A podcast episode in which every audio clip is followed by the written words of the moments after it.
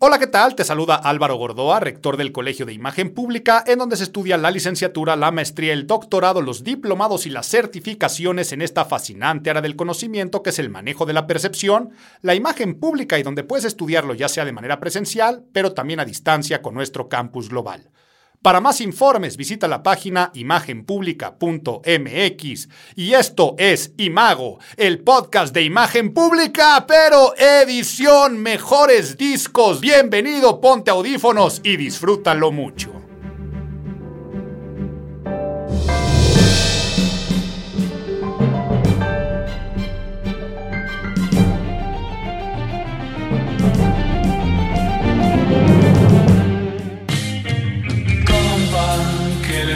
Esa mora, la que anda bailando sola, me gusta pa' mí.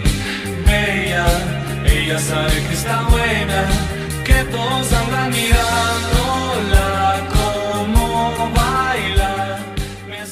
Pues ha llegado el momento, mi día más feliz del año en la parte de creación de contenidos y dándole cierre. No quiero decir con broche de oro porque sería un poco mamila de mi parte, pero sí para mí decir que es esta cuestión que le pone este toque dorado a mi año y espero que alguno de ustedes también, el cierre del podcast Imago de Imagen Pública y por supuesto también del canal de YouTube del Colegio de Imagen Pública. Saben que el último contenido que hago en el año es mi conteo de discos del 2023. Termina este año, un año muy interesante para la música un año que estoy convencido que va a marcar un antes y un después en la manera como escuchamos música, se produce la música, se consume la música y sobre todo se crea la música. ¿Qué están escuchando de fondo y qué fue lo que puse para iniciar este conteo de discos del 2023? Estamos escuchando esta versión de la canción más escuchada de este año, la de peso pluma, ella baila sola, pero como si fuera una producción con la voz y con el estilo de Gustavo Cerati. Y mira, a los que somos melómanos y amantes de Cerati de Soda Stereo, vean cómo se convierte ahora en una joya musical, esa que para muchos fue una canción que tuvieron que tolerar y claro que muchos otros también la disfrutamos, pero escogí esta canción porque yo creo que resume claramente de qué se trató este 2023 en música.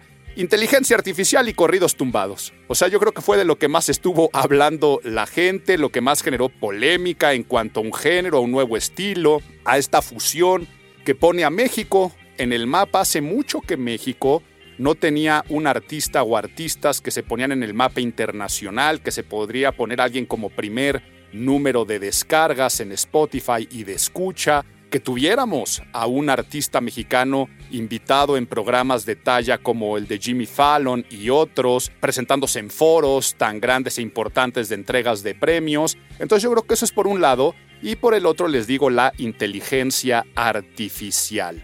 El poder estar escuchando, por ejemplo, aquí a Gustavo Cerati cuando ya no está con nosotros es mágico. Como mágico fue algo que yo nunca pensé decir en noviembre de este año que teníamos una nueva canción de los Beatles.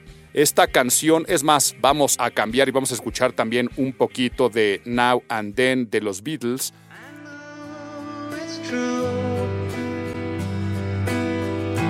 It's all because of you. And if I make it through,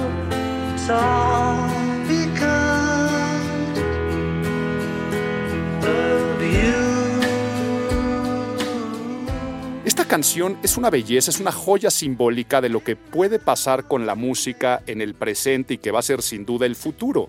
Esta grabación de Lennon, un demo en su piano de muy mala calidad, Yoko Ono la rescata, pero se había rescatado para estas antologías de los Beatles que se hicieron a finales de los 90, mediados finales de los 90, donde salió la canción de Freebird y la de Real Love, que también eran canciones de Lennon, pero esta de plano no la pudieron utilizar. Era tan mala la calidad de la grabación que los Beatles vivientes en ese entonces desecharon la idea. Casi 30 años después, a partir del documental de Get Back de Peter Jackson y la tecnología que aquí se utilizó, dicen podemos hacer algo ahora con la última canción de los Beatles, sacar un nuevo sencillo, Now and Then, y entonces ¿qué es lo que hacen? Respetan la composición de Lennon, pero McCartney decide cambiarle algunas letras y poner unas estrofas nuevas, pero cantadas por Lennon. Entonces, con inteligencia artificial, con machine learning, sacan la voz de Lennon para que pudiera cantar, abro, cierro comillas, cantar estas nuevas letras que le pone McCartney.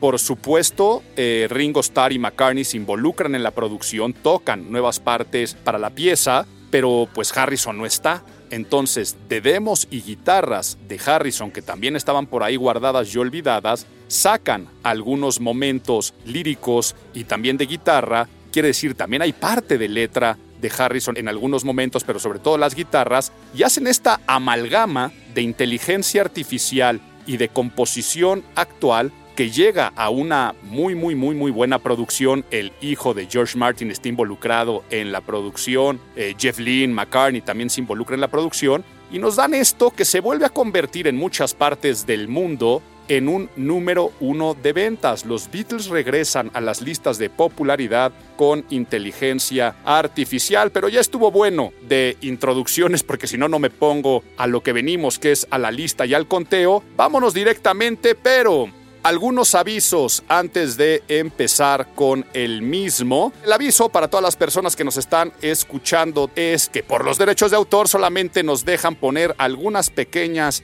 partes de las canciones hasta 30 segundos, como me encantaría dejarles más las canciones, pero así es, este es el primer aviso que les quería dar. Y recordar como siempre nuestras reglas o las reglas de este caramelito y este regalo que me doy a mí para cerrar mis contenidos y que ahora les doy a ustedes. A ver, ¿cuáles son las reglas? Las reglas del conteo de los discos siempre son las mismas. Lo primero, no sé por qué me limito a que sean 20, que no puedan ser más de 20 discos. Y esto no siempre se cumple. ¿Por qué? Porque la segunda regla es que sean discos que a mi parecer todas las canciones valen la pena, que no tienen ninguna de relleno, son discos que no me encuentro saltándome algunas piezas y de esta forma la lista cada vez se hace más pequeña y este año van a ser solo 16. Solo 16 porque si bien hubo discos que me gustaron, hubo algunos discos muy interesantes, hubo otros que de plano sí me decepcionaron, no entraron a la lista final. Ayer que estaba haciendo yo mi último recorrido para ver cuál dejaba o cuál quitaba,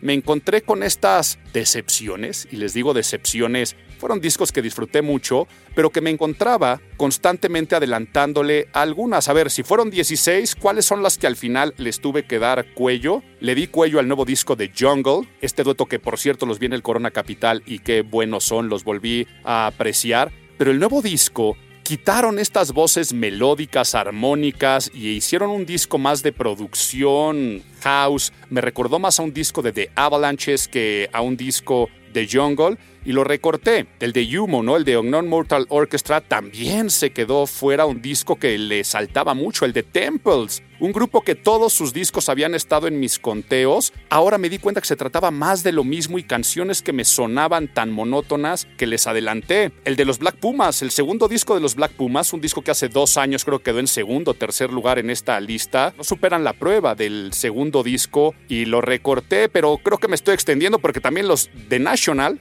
presentó no uno, sino dos discos.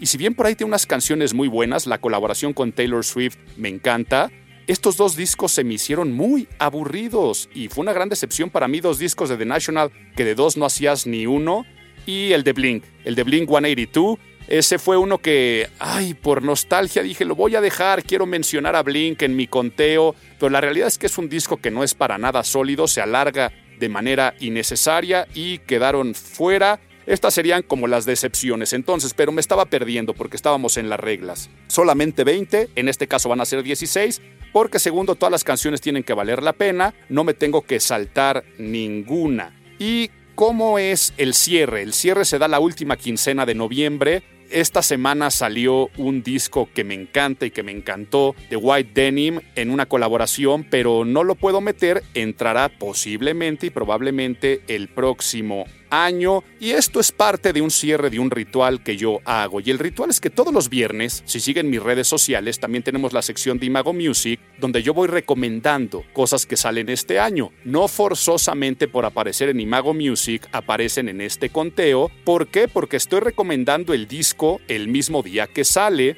y en primeras escuchas. Y es que mi ritual de todos los viernes es que yo me despierto y me escucho tres discos enteros de novedad los viernes y siempre son el disco que espero, el que espero con ansias, ¿no? Si hace un rato mencionaba el de Blink, ya va a salir el disco de Blink este viernes y entonces me despierto y lo primero que hago es lo escucho. Luego, el segundo es el de tarea. El de tarea es porque lo tengo que escuchar porque la gente va a estar hablando acerca de ese disco. Que si Drake publicó un disco, que si ya por fin Peso Pluma tenía estos sencillos de Ella Baila Sola y saca su disco, o el nuevo disco de Bad Bunny, que también salió este año, pues los tengo que escuchar porque sé que es lo que va a estar en los charts, lo que la gente va a estar hablando, lo que van a estar diciendo, y entonces el segundo es el de tarea, y el tercero es un descubrimiento tengan la disciplina de tener un buen robot que trabaje para ustedes en sus recomendaciones musicales. Cuando tú tienes una buena curaduría, le das like a lo que realmente te gusta, descargas lo que realmente es importante, no prestas tu teléfono para que sea el que anime las fiestas y que así te pueda aparecer desde las mañanitas cantadas por Vicente Fernández como Garibaldi la bolita que suba y que baja y después cosas que le pones a los niños, las canciones infantiles y que ahorita en Navidad pones ahí los villancicos tradicionales, eso, para eso ten otro tipo de plataformas u otro tipo de lugares para streamear la música, pero si realmente tú yo digo, amas, respetas, cuidas y apapachas tu robot, te va a dar excelentes recomendaciones que nunca hubieras caído a ellas. Entonces, yo me voy a la sección que me dice cuál es mi descubrimiento semanal o que me dice, de acuerdo a que te gustan este tipo de músicas de productores, esto es lo que te recomendamos que escuches. Y hasta a veces va por la portada, ¿no? La propia portada del disco me llama y digo, este va a ser mi descubrimiento. A veces hay grandes decepciones, pero a veces se cuelan cosas bien interesantes en mi lista de favoritos del año. Por lo tanto, le agradezco mucho al robot. Y empezamos ahora sí con nuestro conteo antes que nada también agradeciendo mucho a Dani Sadia y a Dixo que estamos aquí grabando en sus instalaciones y con la parte de la producción, tanto yo controlando consolas, pero sobre todo atrás de las consolas, puliendo todo este contenido. Agradeciendo entonces también a ustedes por haber seguido los contenidos de imagen pública del Colegio de Imagen Pública y en lo personal mi videoblog y el podcast Imago. Cerramos el año con el conteo, empezamos directamente fueron 16. Vámonos con el número 16. Este es el top de Álvaro Gordoa.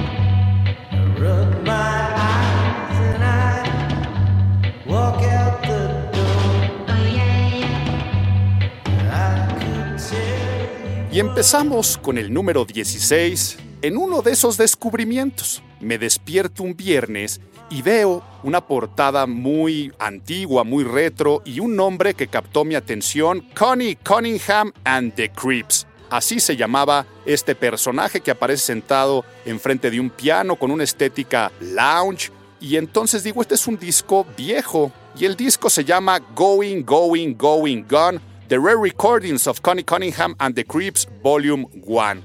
Se va, se va, se va y se fue. Las grabaciones raras de Connie Cunningham and the Creeps, el volumen 1. ¿Quién será este tal Connie Cunningham? Le pongo play y qué delicia. Empiezo a escuchar un lounge, jazz, pero también un disco como de los años 60, del inicio del Motown, pero era raro porque sonaba muy sucio, o sea, con estas producciones hasta con his de un disco de vinil, sonaba como a programar una radio fantasmal del AM que me estaba transportando a otro lugar una música muy nostálgica, pero a su vez surrealista, pero yo decía, aquí tiene que haber mano de producción actual, porque a su vez me suena medio psicodélico, me suena un poco hipster, y de qué se trata me escuché todo el disco sin saber quién era. Le vuelvo a dar una segunda vuelta y en la segunda vuelta empiezo a googlear quién es el tal Connie Cunningham y resulta que no existe. Todo se trata de un músico de sesión e ingeniero de sonido llamado Nin Kinsey que ha trabajado para Waxatashi, para los Cold War Kids, para muchos grupos indies muy importantes y este ingeniero de sonido se muda a una granja a vivir y en esa granja totalmente en solitario, en un ático,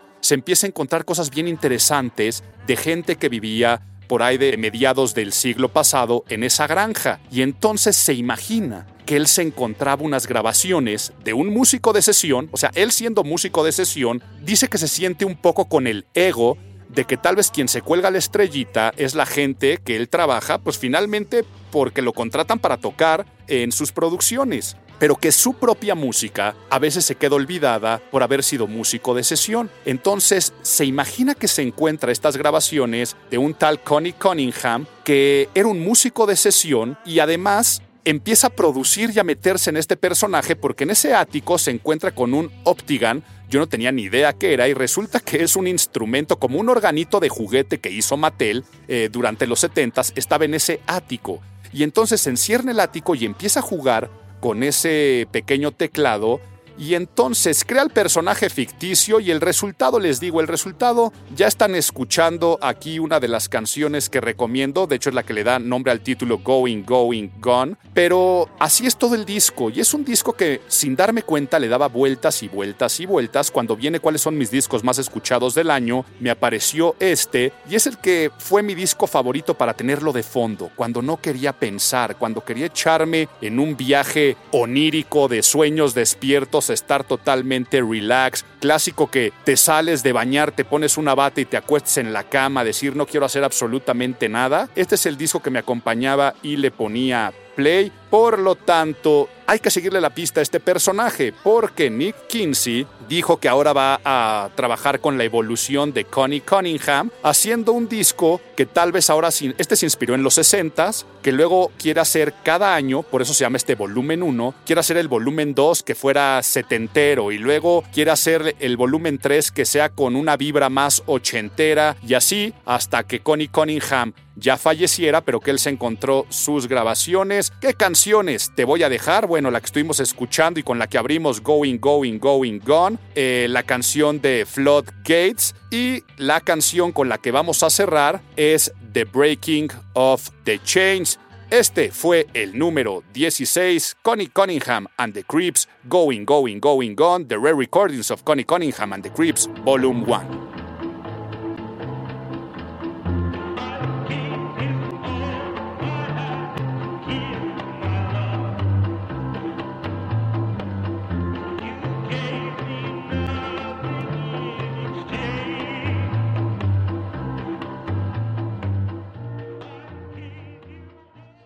Este es el top de Álvaro Gordoa.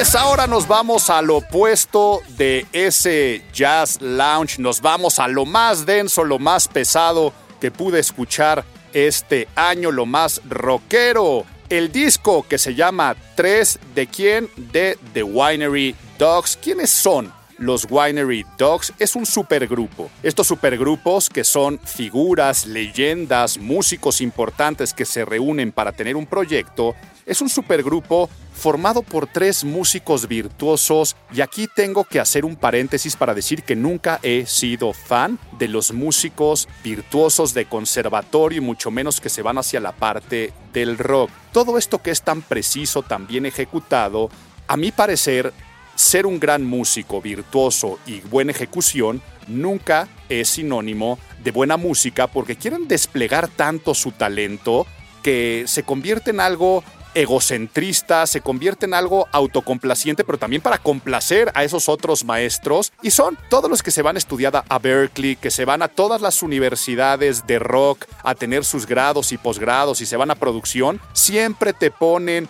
a Mike Portnoy, el baterista de Dream Theater, a Dream Theater en general, como estos virtuosos de la ejecución y cómo en el rock también se puede hacer buena música, este rock orquestal, matemático, preciso, y entonces... Y ahí también serían hermanos este, de Dream Theater, este, los de Tool, por ejemplo. No me gusta Tool por lo mismo. Pero bueno, Mike Portnoy, que es el baterista de Dream Theater, se junta con otros músicos que la realidad es que yo ni siquiera los conocía, pero que son miembros que han tocado en Mr. Big, han tocado en Poison, músicos de estudio y en vivo de otros virtuosos, o sea, por ejemplo, Steve Vai y Joe Satriani, contratan a estos vocalistas y a este bajista que también acompañan a Mike Portnoy que hacen este trío de rock poderoso. Pero ¿por qué sí me gustó? Porque estos tres músicos, con todo ese despliegue egocéntrico de talento, de virtuosismo, lo que hacen es entregar un disco de vaya despliegue de capacidades. Es un disco que no sabes quién gana, no sabes si gana la guitarra, el bajo, la batería en mejor ejecución o la voz en todas las canciones te va a estar impactando a su vez la batería, el bajo, la guitarra y la voz. Y al decir impactar, dices, híjoles que no sé a cuál irle, cuál me esté generando mayor impacto en el talento de lo que estoy viendo, pero luego, en vez de competir, se fusionan de una manera maravillosa que se convierte en un grupo, a ver si les hiciera una analogía. Es como si pusieras a Chris Cornell, o sea, uno de los mejores vocalistas que han existido de Soundgarden, de Audioslave, pero si pones a cantar a Chris Cornell en una banda con, imagínate la base rítmica de Rush, imagínate que la batería y el bajo fueran Neil Peart y Geddy Lee, pero también los pones con Guns N' Roses como si Guns N' Roses fueran egresados del conservatorio, o sea, como si Slash, Dove y Axel fueran músicos limpios y músicos estudiados. Y es que eso suena, o sea, me suena a un Guns virtuoso, me suena a una mezcla entre rock progresivo con metal, con jazz fusión, con blues, con soul, con cualquier género que fuera de mucho talento en el rock que cualquier amante de la música va a apreciar, este disco lo pone y le volará la cabeza. Entonces, si eres fan de bandas como ACDC, pero te quieres imaginar a un ACDC totalmente virtuoso, a un Metallica totalmente virtuoso, pero también, como decía, si te gusta Dream Theater, si te gusta Tool, adelante. Pero igual, si te diste cuenta, mencioné aquí a progresivos como Rush. Si te gustan todas estas referencias que acabo de decir, ponle play y vuela también tu cabeza. Les voy a dejar, a ver, recuerden, en la lista de Spotify dejo las tres canciones que más impactan o con las que más puedes descubrir el disco. No se limiten a mi lista de Spotify a las tres canciones que dejo porque se van a estar prendiendo joyas muy buenas. Pero aquí, así para muestra un botón con la que abrimos que se llama Shanadu, te voy a dejar también la canción de Rise y vamos a cerrar con la canción que se llama Gaslight para que escuches cómo puede ser atascado. O sea, finalmente es un grupo muy, muy, muy atascado, muy rockero, pero ¿cómo puede ser atascadamente virtuoso? Para decirlo de alguna forma. Gaslight es la última con la que te dejo en el número 15 de Winery Dogs Number 3.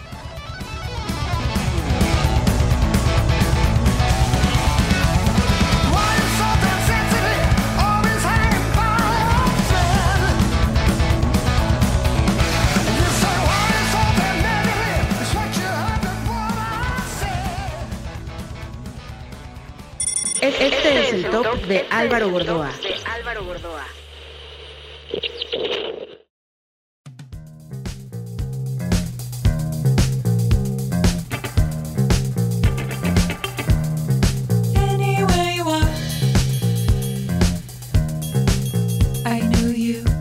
Para nuestro número 14, esto que les está sonando como a Rhythmics, como a un synth pop de los Talking Heads, como a este tipo de mezclas entre, yo escucho por ahí samba, escucho afrobeat, escucho ritmos caribeños, escucho muchos arreglos muy interesantes, que es nuevamente segundo disco de descubrimiento total, no tenía ni idea, me aparece Abra Cadabra Shapes and Colors. ¿Y por qué? Porque me dicen como te gustan los Talking Heads, como te gusta el Afrobeat, te ponemos a Abracadabra y Shapes and Colors y sale este disco de un dueto californiano de synth pop, o sea, prácticamente toda la base son sintetizadores, pero con arreglos extremadamente barrocos y muy curiosos, o sea, escuchen cómo encuentras aquí baterías, marimba, congas, silbatitos, bongos y pasan de estos ritmos que, como les digo, traen claras referencias de afrobeat y de samba, de salsa, pero sin dejar de ser un disco muy indie, pero es como un jazz indie. Suenan a almas viejas. Suenan a que este dueto californiano no son de esta época. Es sintetizadores ochenteros, pero muy inspirados por el bossa nova. Vale mucho la pena escuchar este disco y encontrar las particularidades de producción, pues es una producción que puede parecer muy sencilla, pero ya que te pones audífonos, suena muy compleja. Entonces, lo mejor que puedes hacer es escucharlo. ¿Con cuál abrimos? Abrimos con In a Photo, que yo creo que es la canción más sólida de todo el disco. Tienen algunas que van más hacia lo instrumental también. Te voy a dejar la de Talk Talk y para cerrar el número 14 de Abracadabra Shapes and Colors, la canción Telling Time. Este fue el número 14.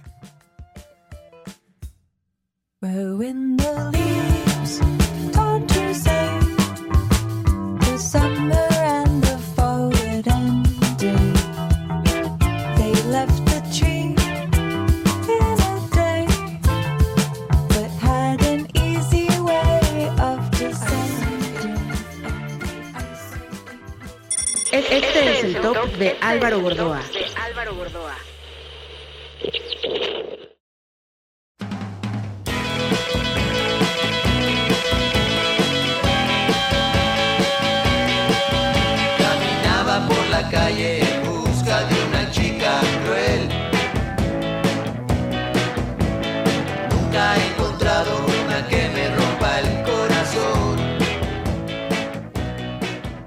Escuchen cuánta diversión, divertido sería el disco número 13. ¿Cuál es el que queda en la décimo tercera posición? El disco Hey de The Guapos. ¿Quiénes son The Guapos y quién es Hey? Nuevamente es un supergrupo, pero vámonos al opuesto. Así como los Winery Dogs eran virtuosos desplegando todas sus capacidades, aquí tenemos a personas extremadamente capaces haciendo lo opuesto personas muy capaces haciendo el mismo esfuerzo y al hacerlo están entregando este disco muy divertido y disfrutable. ¿Quiénes son de guapos? Que además se ríen porque siempre los tildan de que son los guapitos del rock latinoamericano y del rock en español. Se reúnen Jay de la Cueva, Jay de la Cueva lo conoce toda la gente más bien por Moderato, que por cierto, este año destruye ese otro supergrupo. Sabemos que Moderato se forma finalmente de la conjunción de Fobia con Molotov, porque al principio el baterista era Randy de Molotov, con personas dentro de las disqueras, Marcelo Lara, pero no estamos hablando de Moderato. Digamos que Moderato empezó como un chiste que se le salió de las manos a Jay. Y se le salió tal de las manos, pues que se hicieron muy prolíficos y muy ricos tocando y sacando discos, al grado que los otros proyectos como Titán y como muchos otros, el mismo Fobia, pasaron a segundo plano. Pero entonces, bueno, Jay de la Cueva este año sacó ahí dos canciones de que será su primer disco como solista, pero estamos hablando mucho de Jay y de Moderato, porque ahora viene otro chiste que no sé si se les vaya a salir de las manos porque la agenda no se los va a permitir, pero entonces está Jay de la Cueva, está Adán Jodorowsky, Adanovsky, está Leiva, este también músico español bastante interesante y está el David Aguilar. Entonces se reúnen estos cuatro personajes y hacen un disco de rock and roll. O sea, lo que estamos estudiando es rock and roll y ¿por qué lo digo con todas sus palabras rock and roll? Porque estamos hablando del early rock and roll. O sea, estamos hablando, a ver, el soundtrack de Grease, o sea, la película Grease, el soundtrack de Vaselina, sabemos que finalmente es un disco de finales de los 70, pero inspirado de mediados y finales de los 50 y te salen todas estas canciones que conocemos de Vaselina. Esto es para que tú sepas lo que es el early rock and roll, pero ahora imagínate que ellos quisieran hacer estos discos y el early rock and roll son este Chuck Berry, Fats Dominos, este Billy Halley, Los Cometas,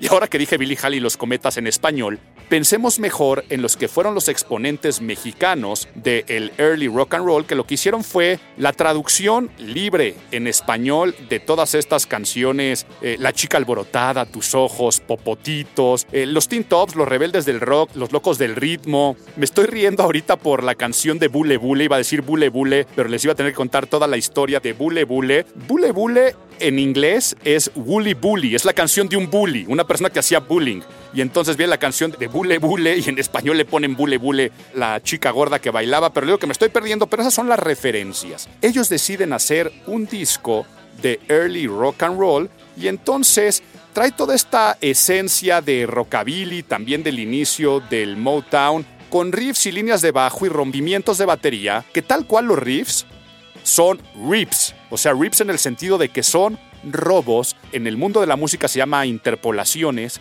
que tal cual tú puedes ver cómo empiezas las, las canciones y esta canción está empezando como esta canción de Chuck Berry con un riff emblemático, está empezando con estas líneas de bajo tan clásicas del Motown, están dando claramente referencias a las composiciones cliché del amor, de ya no me quieres y sí te quiero, y no me entienden porque soy demasiado guapo, Está bien divertido el disco, pero a su vez la producción está bien hecha. O sea, finalmente estamos hablando de cuatro de los mejores músicos que puede haber en Latinoamérica haciendo ahora este chiste que la analogía con la que quiero cerrar y dejarles es Jay de la Cueva. Tal vez aquí muchos de los que nos están escuchando no lo saben y no lo recuerdan, pero si tú tienes arriba de 40 años y tienes entre 40 y 55 años, tuviste que haber escuchado Microchips. Y Microchips, este grupo de Luis de Llano, el baterista, no creo que era bajista, Jay, o sea, desde ese entonces como chamaquito sí estaba como bajista en Microchips. En paralelo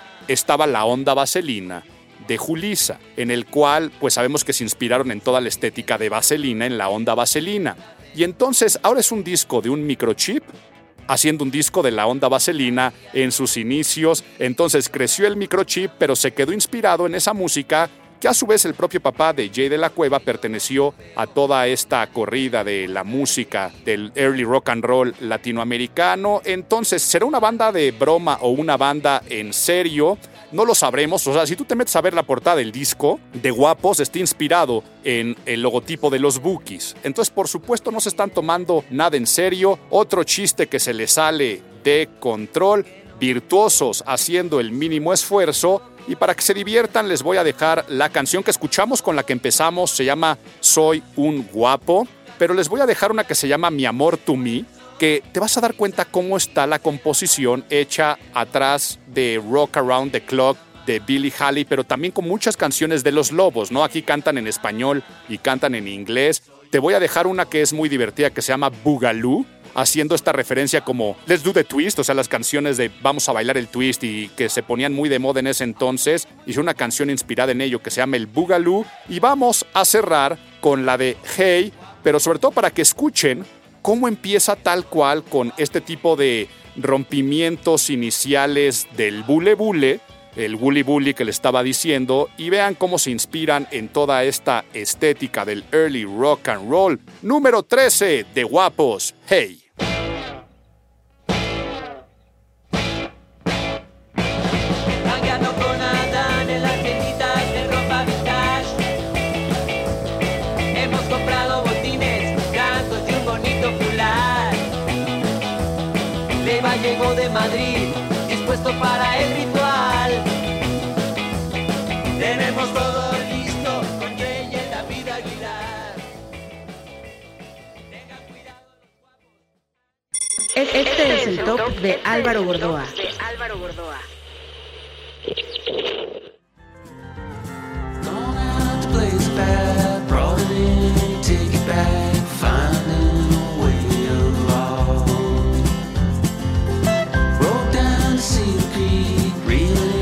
Take a peek, throw it out and pray for our soul.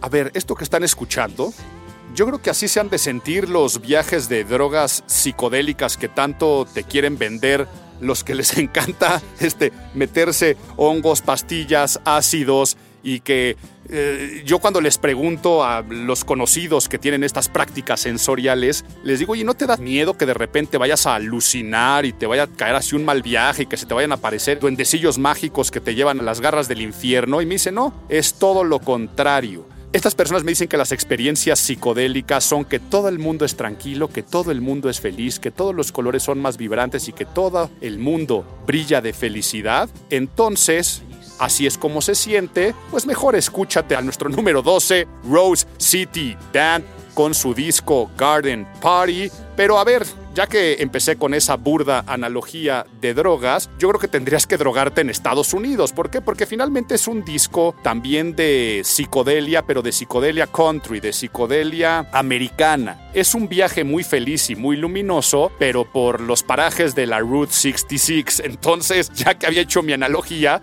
tendrías que estar allá y ser muy fan de las jam bands, ¿no? Tendrías que ser muy fan de The Grateful Dead, tendrías que ser muy fan de Fish, tendrías que ser muy fan de Neil Young. Esta voz delicada, casi a susurro, me recuerda mucho como si fuera una composición setentera de Neil Young. Entonces, muchas piezas de este disco son instrumentales.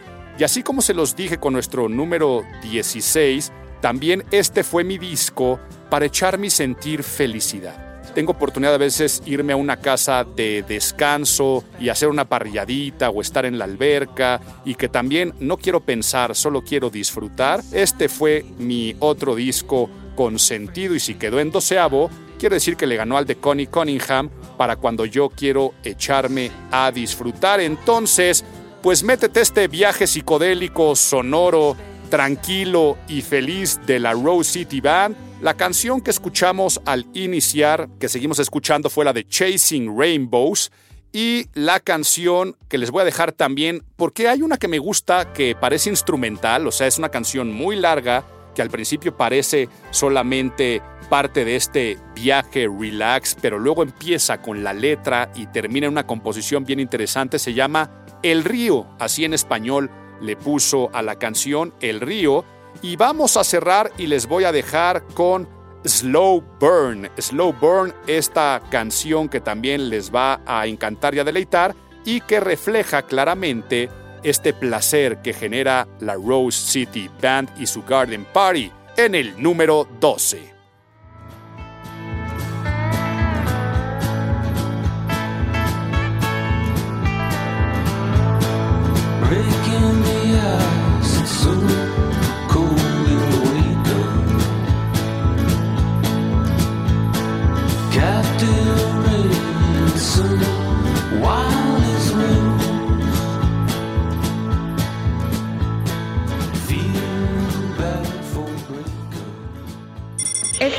El top de Álvaro Gordoa.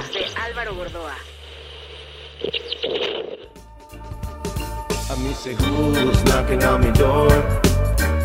Who's ringing the bell? I thought you would've learned your lesson, but you just can't tell. I mean, say who's knocking on my door? Y para el número 11 pasamos de los psicodélicos a los meramente pachecos, porque no hay gran cosa que decir de nuestro número 11 que no haya dicho yo ya en algunos otros lados y para los que me conocen cuáles son mis géneros favoritos. En el número 11 los Long Beach Dub All Stars tenían ya muchísimo tiempo de no sacar disco y le ponen Eco Mountain High el eco de la montaña alta, pero a su vez haciendo el juego de palabras con high y star high. ¿Quiénes son los Long Beach Dub All Stars? Para quien no lo sepan y quien no los conozcan, es un grupo que surge de las cenizas de Sublime. Cuando muere Bradley Nowell a principios de los 90, quien me conoce de música sabe que mi banda o de mis bandas favoritas es Sublime, los dos miembros restantes, baterista y bajista, se juntan con otros que eran grandes colaboradores de la banda, a quien invitaban a tocar este, las secciones de, de alientos, de vientos, las trompetas, el saxofón, pero incluso Opie Ortiz.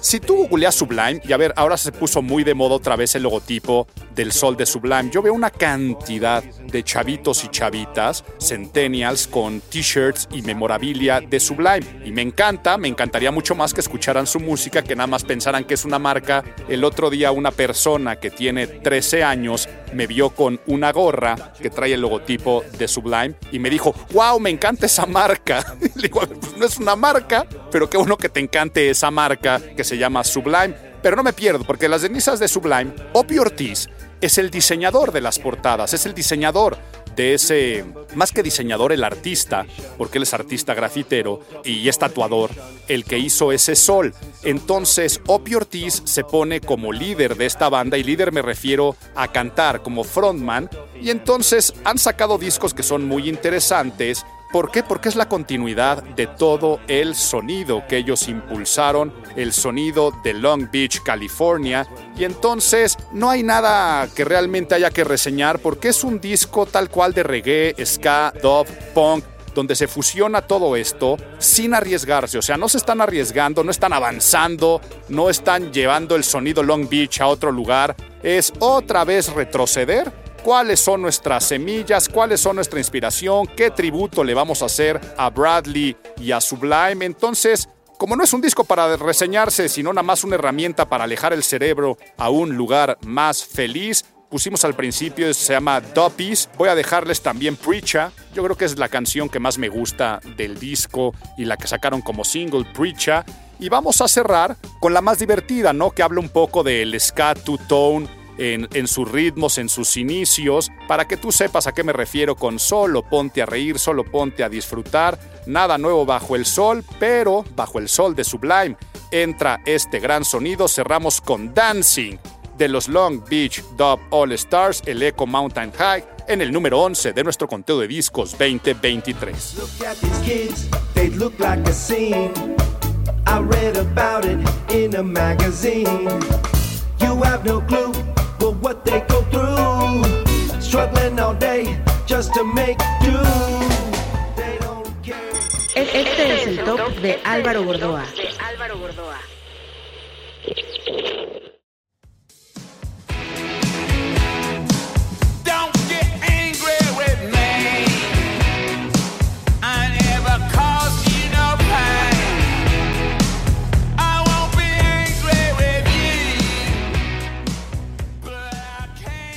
Y empezamos el top 10 de mis discos 2023 y nunca pensé que iba yo a decir esto en uno de mis conteos. ¿Por qué? Porque nunca me imaginé que fuera a salir un nuevo disco de música inédita de los Rolling Stones. Ya sé que nada más de haber escuchado cómo empezamos, estaba reconociendo el característico sonido de sus satánicas majestades, pero de Rolling Stones, estos octogenarios, sacan el Hackney Diamonds, que, a ver, por favor, no quiero aquí sonar fatalista, pero estoy prácticamente convencido que será el último. A ver, si los Rolling Stones nos regalan otro disco de música original, sería extremadamente sorprendente, pero lo digo porque ellos lo saben. Lo que dicen las letras, la manera como cierra el disco. Ah, finalmente están haciendo un statement, están cerrando, ahora sí, con broche de oro su carrera, una carrera redondita y ahorita lo entenderán. ¿Por qué? Porque este es el primer álbum original de los Stones en 18 años. Si en 18 años no habían presentado disco nuevo, pues era por qué necesidad, ¿no? ¿Qué necesidad de arriesgarte a dejar un último disco donde para mucha gente hubieran dicho fue innecesario? O sea, ya habías dejado una carrera maravillosa, magistral, ¿por qué te arriesgas? Tal vez ya ni siquiera tienes algunas facultades para hacerlo, pero ¿qué pasa que es todo lo contrario? Nos dan cuenta que tienen más que las capacidades para cerrar con broche de oro la carrera del grupo, yo creo que más emblemático, longevo y activo de el rock. Y empiezo por el final. A ver, ¿por qué les digo que es un cierre perfecto y redondo? La última canción de este disco, del Hackney Diamonds de los Rolling Stones, cierran con la versión más cruda y más acústica que podría haber de la canción que le dio nombre a la banda. La canción del Rolling Stones Blues de Muddy Waters, que así es como ellos se juntan como chavitos por primera vez a hacer covers de blues y entonces deciden tocar la canción de Muddy Waters y un día se presentan en un evento y dicen pues tienen que tener un nombre para presentarse en este evento y entonces como iban a cantar el Rolling Stone Blues, eh, Keith Richards dice pues nosotros somos los Rolling Stones. Entonces están cerrando por donde empezaron con una versión muy bluesera, muy cruda de este cover del Rolling Stone Blues de Muddy Waters, es como cierran el disco. Pero ¿qué pasa? Con el resto de los pasajes sacan lo mejor de los Stones, o sea, fabulosos riffs de Keith Richards, un Mick Jagger que suena vital, Mick Jagger suena a pesar de la edad lleno de, energía, de, talento, de carisma, sigue haciendo malabares vocales bien interesantes y bien, sí, riesgoso, a mi parecer. ¿Qué necesidad tenían? Pues ninguna, pero logran recordarnos por qué han enamorado a tantas generaciones desde un inicio. Ahora, tampoco estoy diciendo que es una joyita musical que vaya a romper así un esquema de la evolución de los Rolling Stones para otro lugar, no. It's only rock and roll, but I like it. Es un disco muy Stone. Y si a esto le sumamos algunos otros detalles bien bonitos, por eso les digo que ellos saben que están cerrando, a ver, de entrada tenemos que sumarle la muerte de Charlie Watts, ¿no? Uno de los miembros más icónicos, fundadores, el serio de la banda, muere Charlie Watts y aparece en dos canciones que sí dejó grabadas. Entonces, para la nostalgia, trae aquí el recuerdo, pero si solamente pensamos que allí va a estar la nostalgia, Billy Wyman, el bajista original de los Stones, toca también en este disco e incluso en las canciones que dejó grabada Charlie Watts. Por lo tanto, estamos escuchando la sección rítmica original de los Stones a Billy Wyman con Charlie Watts en dos canciones. Muchas colaboraciones. Colabora desde Stevie Wonder y Lady Gaga, colabora Elton John, pero la colaboración yo creo que más emblemática es con Paul McCartney. El eterno rival y los eternos rivales, Paul toca el bajo en la canción que se llama Bite Your Head Off y entonces está lleno de nostalgia, está lleno de buenos detalles, la producción, bueno, pues finalmente sería el colmo que no fuera un disco con una producción impecable, pero sobre todo con toda la felicidad de que los Rolling Stones hayan publicado un nuevo disco y deseándoles que lo sigan haciendo y que sigan tureando por muchos, muchos años más. Si bien la felicidad, les acabo de decir que me da, la primera canción se llama Opuesto, lo que estuvimos escuchando se llama Angry. Es una canción Stone a más no poder Angry.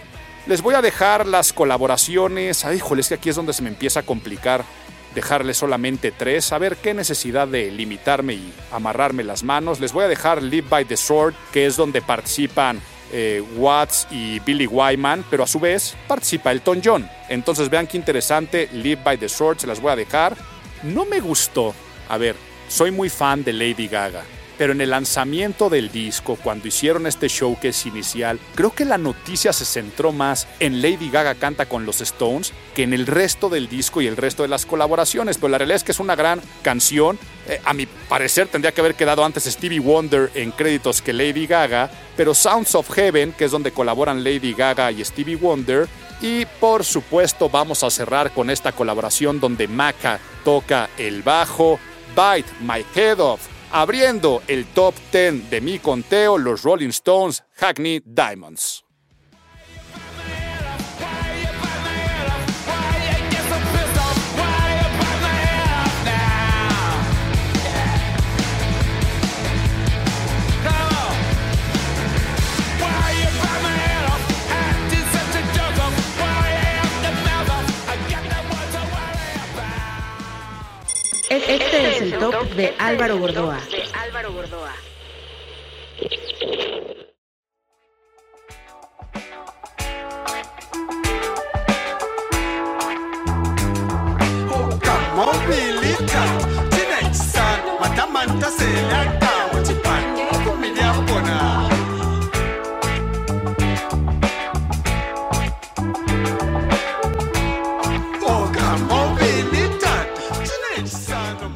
Y nunca es tarde para encontrar un nuevo género musical, enamorarte de la historia de la música con algo que yo desconocía por completo, pero que queda en nuestro número 9, el disco Sango de Witch. Witch, así como bruja, pero que en realidad es la mm, descripción para decir we intend to cause havoc. Nosotros estamos con la intención de causar disturbios o algo similar sería la traducción. ¿Qué es esto y cómo doy con este disco? Pues bueno, hay un documental y por favor no se pierdan el documental. El documental se llama tal cual We Intend to Cause Havoc eh, no se los voy a spoilear, pero si ven el documental y escuchan el disco, se van a enamorar el doble y el triple del disco y van a entender toda la historia, que aquí no se las quiero contar a profundidad. Pero si fueron fans del documental que se llama Searching for Sugar Man, que si tampoco han visto ese documental, es una genialidad cuando descubren o en busca de este músico eh, llamado Rodríguez, véanse Searching for Sugar Man. Digamos que es algo muy similar, para no spoilearles mucho, el documental de We Intend to Cause Havoc, donde viene el redescubrimiento de un grupo setentero de Sam Rock. Y a esto me refiero que nunca es tarde para conocer un nuevo género musical. ¿Qué es el Sam Rock? El rock de Zambia. En Zambia vino por ahí de los años 60 una revolución, independencia, un movimiento de cambios de gobierno que se mezcló mucho con la estética y los inicios del movimiento hippie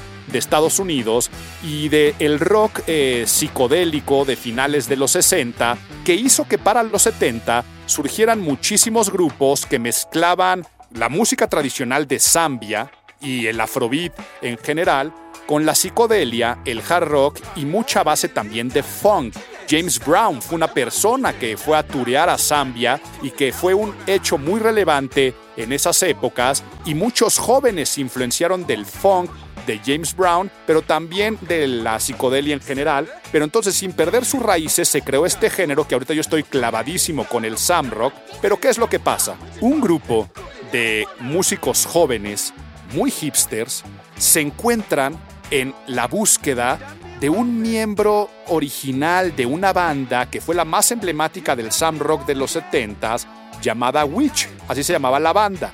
Entonces, hacen toda esta búsqueda y encuentran al fundador y deciden reunirlos, pero como muchos de ellos murieron, la gran epidemia de SIDA que hubo en ese país, les digo, no les quiero contar mucho el documental, vuelven a reunir a la banda, pero estos músicos funcionan como los músicos de estudio, en composiciones que algunas van en conjunto y otras originales por el fundador de la banda original. Entonces, es una belleza y es una delicia si te gusta el funk, si te gusta la psicodelia y si te gustan los afrobeats. Vamos a dejar aquí algunas canciones, lo que estuvimos escuchando y por favor vean qué belleza. By the time you realize, esta canción es una joya sonora de composición, de ritmos, te sorprende constantemente. By the time you realize, la que pusimos de inicio. Les voy a dejar Avalanche of Love. ¿Por qué les dejo esta canción? Porque el músico más emblemático de Zambia al día de hoy es Sampa the Great, este rapero, este hip hopero de Zambia.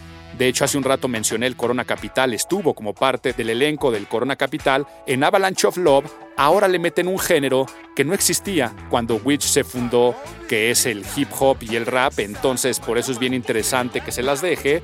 Y vamos a cerrar con una canción que se llama Wiley, o no sé si así se pronuncie. Piensen que, pues, finalmente muchas de las letras y muchas de los nombres de las canciones vienen en el, no sé cómo se llama el idioma que hablan en Zambia, no sé si diga Zambio, y perdónenme aquí mi incultura. Prometo hacer un poco más la tarea de, la cultura general. Pero entonces les dejo esta canción que se llama Wiley y con esto cerramos y porfa no se pierdan el documental We Intend to Cause Havoc porque te va a encantar el doble o el triple, el disco número 9, Witch Sango.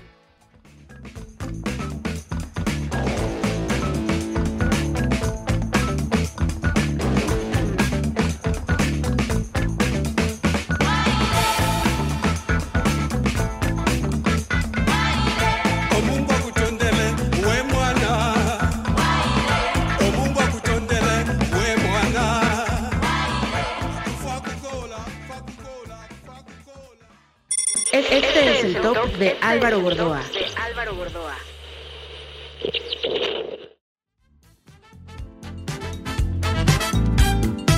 Yo soy la disco. Llamo que vengas a bailar acá. Yo soy la disco. Llamo que vengas a bailar.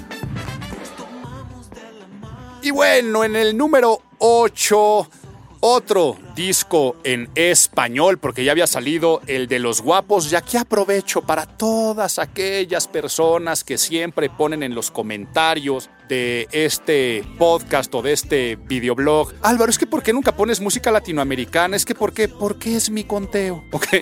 es mi música, es el regalo que me doy yo. No es una reseña objetiva, es totalmente subjetiva a mis gustos y preferencias.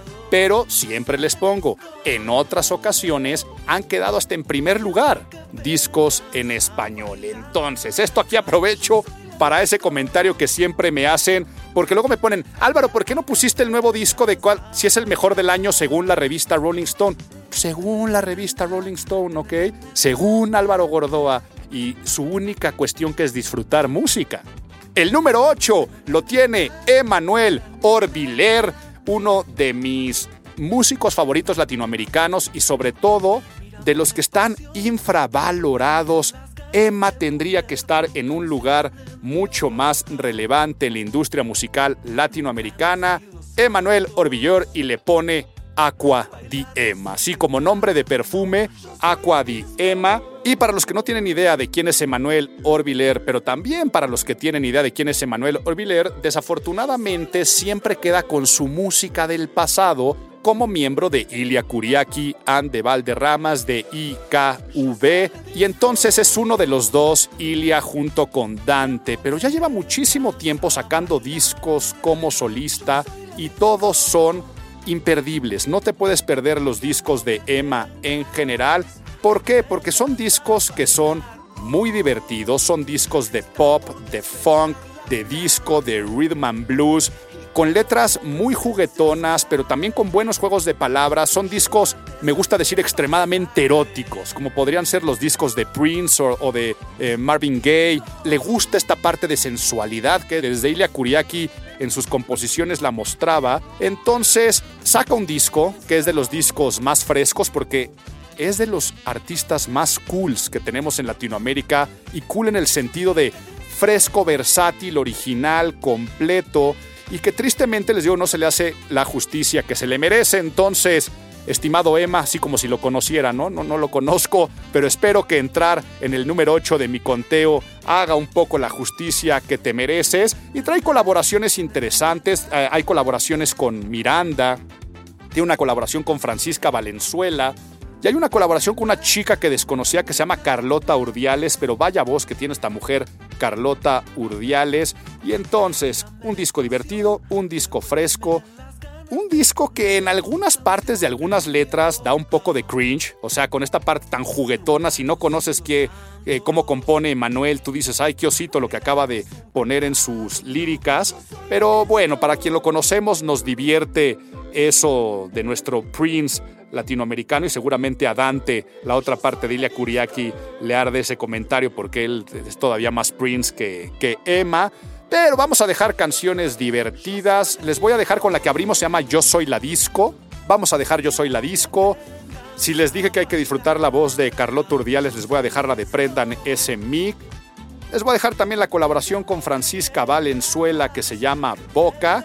Y vamos a cerrar con la que tal vez es mi canción favorita del año. Ya podría ser yo también un conteo de canciones, nada más sino de discos donde entraría Now and Then de los Beatles y donde entraría tal vez la de eh, Taylor Swift con los de The National eh, y entraría una de Blink 182. Pero aquí desafortunadamente solo hablamos y reseñamos discos. Pero si hubiera sido un conteo de canciones, yo no sé si abrazarnos con la que les voy a dejar de Manuel Horviller es mi canción favorita del año, posiblemente lo sea. Número 8, Emanuel Orviller, Aqua Diema. Nos acercamos por sentirnos diferentes y nos hicimos de un lenguaje y un color. Y parecía que moría de repente la mariposa que más tiempo nos duró. Caímos sin Este es el top de Álvaro Gordoa.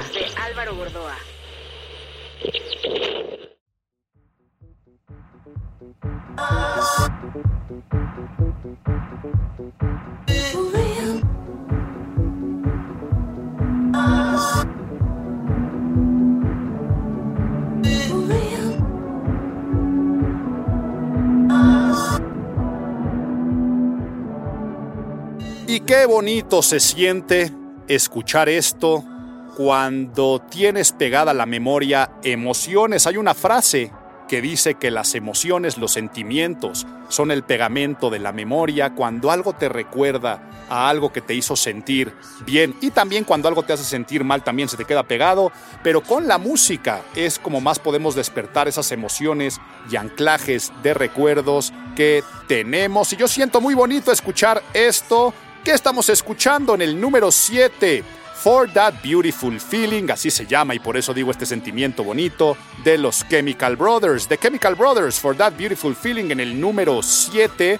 Y a mí a que me recuerda, pues me recuerda a mis primeras andadas juveniles de salidas, cuando se puso toda la escena rave noventera y que te ibas a raves a lugares donde ponían música electrónica con DJs prácticamente desconocidos, con tres luces chafísimas, en terrenos baldíos, donde te mandaban las invitaciones de boca en boca porque piensen que no teníamos WhatsApp, no teníamos ningún tipo de red social. Entonces se corría la voz que en tal lugar iba a haber un rave y era medio prohibido, no le podías decir a tus papás que ibas a ir un rave porque el rave se relacionaba con, con las drogas, porque es que en esos lugares ni siquiera hay alcohol, nada más hay agua porque la gente iba a estar totalmente empastillada. Tengo recuerdos que había unas cosas que se llamaban smart drinks. Las smart drinks, las bebidas inteligentes. Y entonces se corría por ahí la voz en las escuelas, no se vayan a tomar las smart drinks. ¿Qué eran smart drinks? Eran jugos que les ponían ginseng, les ponían matcha, les ponían cúrcuma, o lo que hoy son superfoods, en ese entonces eran, y les ponían unas bombas de cafeína, o sea, le aventaban tres expresos o cuatro expresos, y luego le ponían una medicina que se, llama, que se llamaba Catobit, yo creo que ya la prohibieron, que no son otra cosa más que taurina. Lo que ahora traen las bebidas energizantes, lo que trae un Red Bull y bombas de otro tipo de vitaminas, entonces te echaban un coctelito de taurina con cafeína, con quién sabe cuántas este, superfoods y con unos juguitos para que te supiera más dulce. Y entonces, este, ya llevo yo tres este, smart drinks y estoy bien loco, güey. Lo que pasa es que traes una, bomba de cafeína en el cuerpo.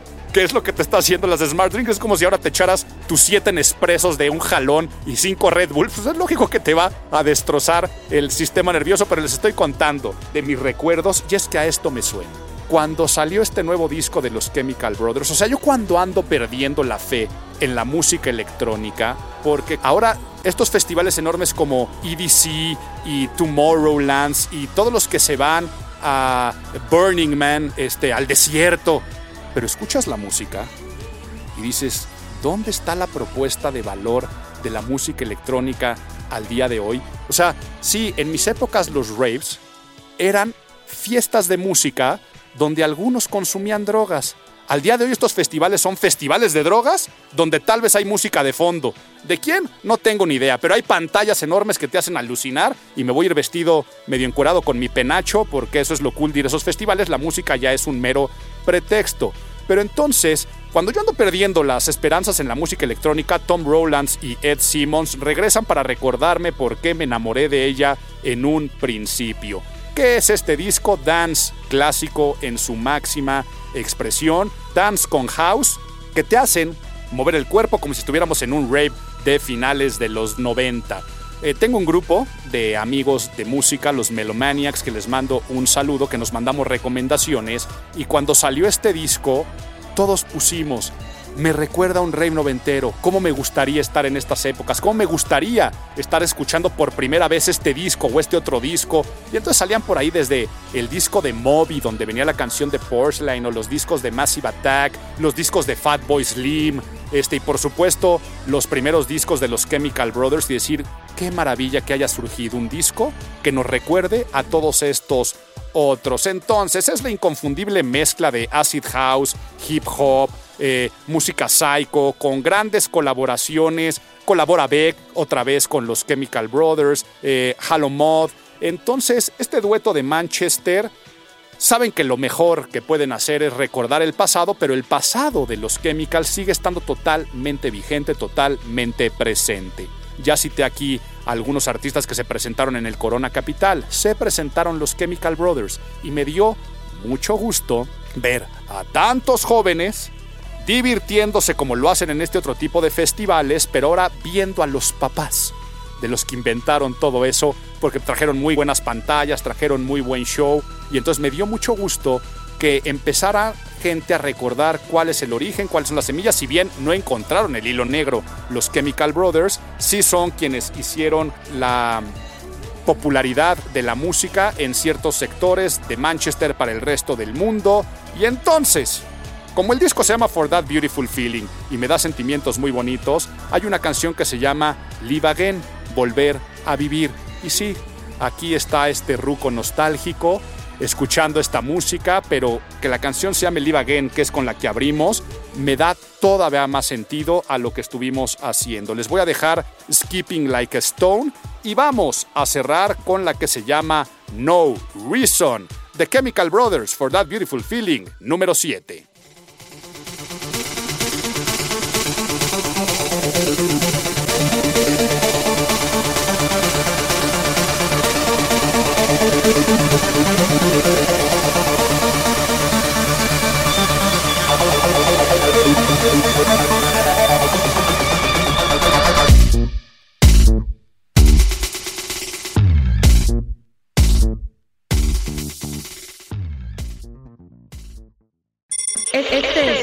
It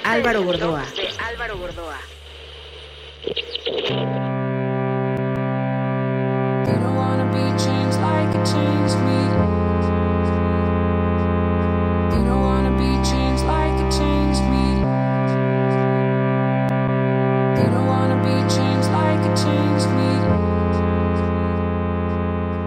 Pues estamos a punto de entrar al top 5, a los 5 mejores discos, pero toca el turno del número 6, que es mi sorpresa improbable del año. O sea, me sorprendí de las pocas probabilidades que fuera a entrar algún día en un conteo mío un disco de Kesha. Que en realidad no sé si es Kesha o Kisha, como le digan. Antes yo sé que lo escribía la S como si fuera un signo de, de dólares. Kisha, a quien seguramente todos recuerdan más por ser esta mujer popera rudita, irreverente, con la canción de TikTok, y no estoy hablando de TikTok la plataforma, sino que se llamaba TikTok on the floor, o algo así iba la canción, que fue una canción que se escuchó muchísimo, y que también es más conocida por el pleito que tuvo con Dr. Luke, con quien era su manager y productor, pero de que hubo problemas donde ella lo acusó de explotación laboral y de otro tipo de abusos psicológicos y que fue noticia muy grande y llamativa. Entonces, eso era donde yo tenía posicionada a Kesha en la mente. Por lo tanto, cuando me sale en mis recomendaciones, yo dije, ¿qué hice con mi robot? Para que me haya arrojado una recomendación de Kisha. ¿Qué estuve escuchando? Para que me haya dicho Álvaro, te puede gustar este disco. Entonces era muy improbable. Y cuando me meto a ver por qué el robot me lo recomendó, es porque está producido por Rick Rubin. Y entonces, Rick Rubin había dicho que este año no iba a producir ningún disco.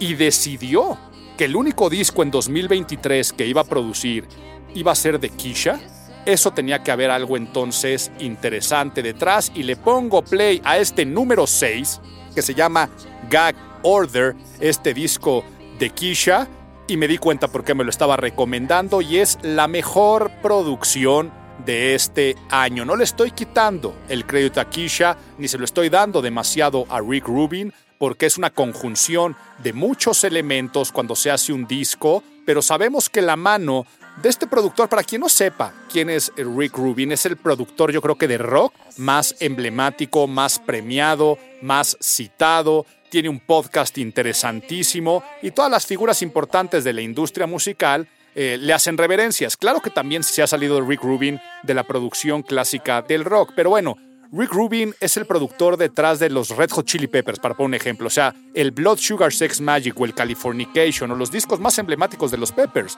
son producción de Rick Rubin. Es productor de los Beastie Boys o productor de Metallica. Discos que revolucionaron ciertos movimientos cuando venía el New Metal. Producciones de, Rick Rubin. Eh, las canciones de System of a Down más emblemáticas, este Chop Suey y estas canciones son producción de Rick Rubin.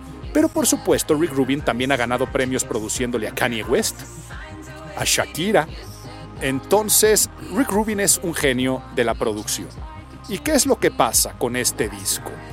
Es un disco que va a ser bien difícil que lo pueda definir. Es un disco que te pido que te lo escuches con audífonos, porque aquí lo que estamos escuchando es la producción.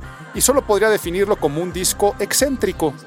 Rick Rubin dándole cuerda suelta a sus excentricidades y Kisha aceptándolas, pero también sumándole. Es un disco para los que amamos la producción y está interesante el storytelling porque además eh, Kisha rompe con su ser pasado. O sea, con este personaje de la rudita irreverente que se peleó con Dr. Lou, en las letras de las canciones empieza a meter eso. Hay una que se llama Only Love Can Save Us Now. Yo creo que es con la que les voy a dejar para el cierre, no es la que estamos escuchando ahorita. Esa canción me gusta, la de Only Love Can Save Us Now, porque empieza con ese rapcito molesto. Los discos pasados de Kisha eran este eh, rapcito que suena como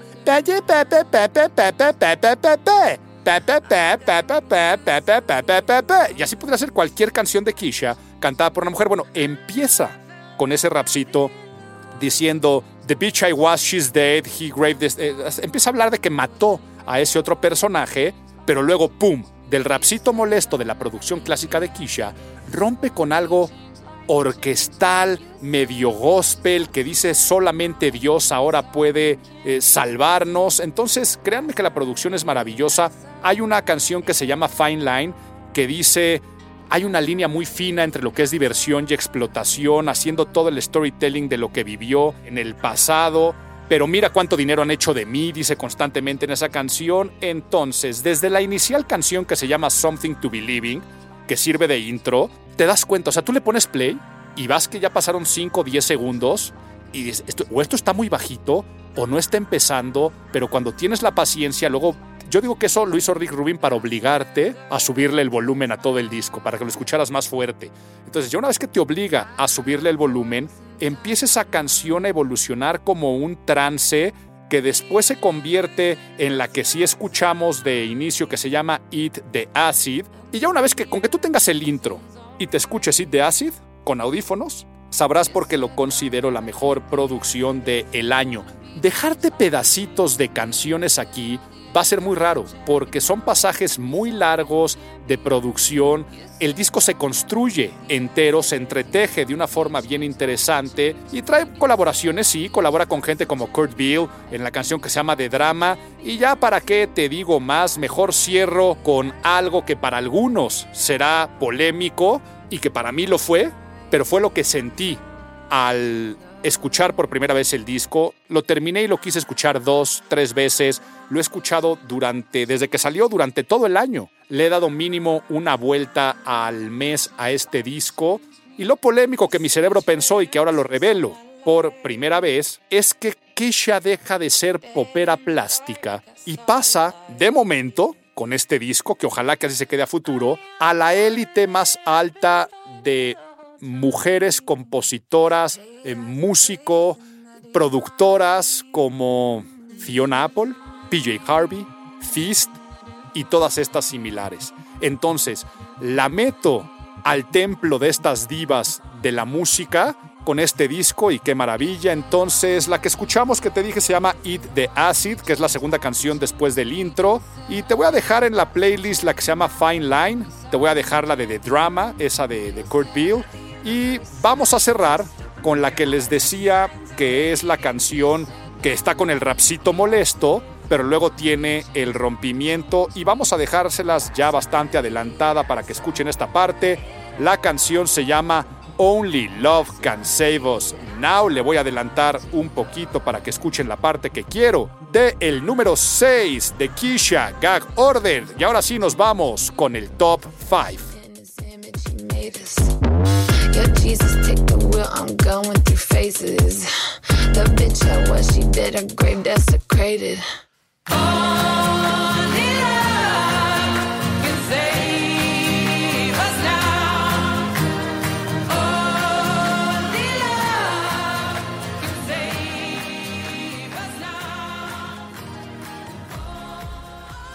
Este es el top de Álvaro Gordoa.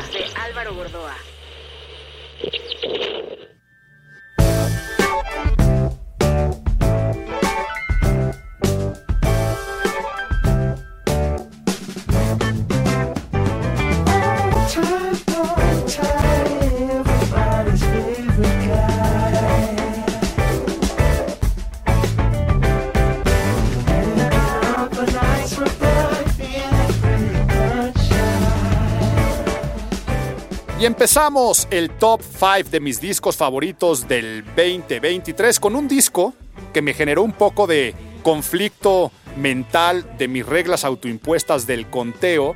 ¿Por qué? Porque algo que no les mencioné al inicio dentro de las reglas, que en otros podcasts sí lo he mencionado, es que para que puedan entrar al conteo tienen que ser de música original, o sea, no, no- no pueden ser covers y que hayan sido producciones del año. O sea, no pueden ser estas reediciones, antologías, greatest hits que muchas veces se hacen y que si bien los escucho y soy feliz escuchándolos, no son de música original de ese año. Entonces, por eso no entran covers, Puede entrar alguna, algún disco que traiga un cover, como el de los Rolling Stones, evidentemente que cierran con el cover. Pero cuando es disco de puros covers, no entra. Y segundo, cuando son antologías, reediciones, como fan de Prince, pues este año salieron unas reediciones de algunos discos y canciones de Prince, cosas nuevas de, de Prince, pero que se habían quedado grabadas, no estarían. Entonces, por ejemplo, si los Beatles hubieran sacado un disco con inteligencia artificial, con nuevas composiciones, donde venía la de Now and Then, si fuera un disco entero, híjole, me generaría mucho conflicto si podría entrar o no podría entrar, porque es música nueva o no es música nueva, porque la producción le cambiaron o no le cambiaron. Entonces me hubiera generado conflicto, pero hubiera entrado el de los Beatles porque era música original que no había estado publicada. Bueno, ya que entendimos eso, en el número 5 lo que están escuchando es el disco de White Denim que se llama Relaxed. Este White Denim es el mismo grupo que al principio les decía que acaban de publicar ahora a finales de año un disco que ya no pudo entrar en el conteo y que también me encantó. Pero ¿por qué me generó conflicto el Relax de White Denim? Porque en realidad es un disco que grabaron, bueno, originalmente las composiciones fueron del 2021. Digamos que fue su experimento de pandemia. ¿Y qué hicieron? Sacaron dos discos que fueron singles que se llamó Crystal Bullets y King Tears.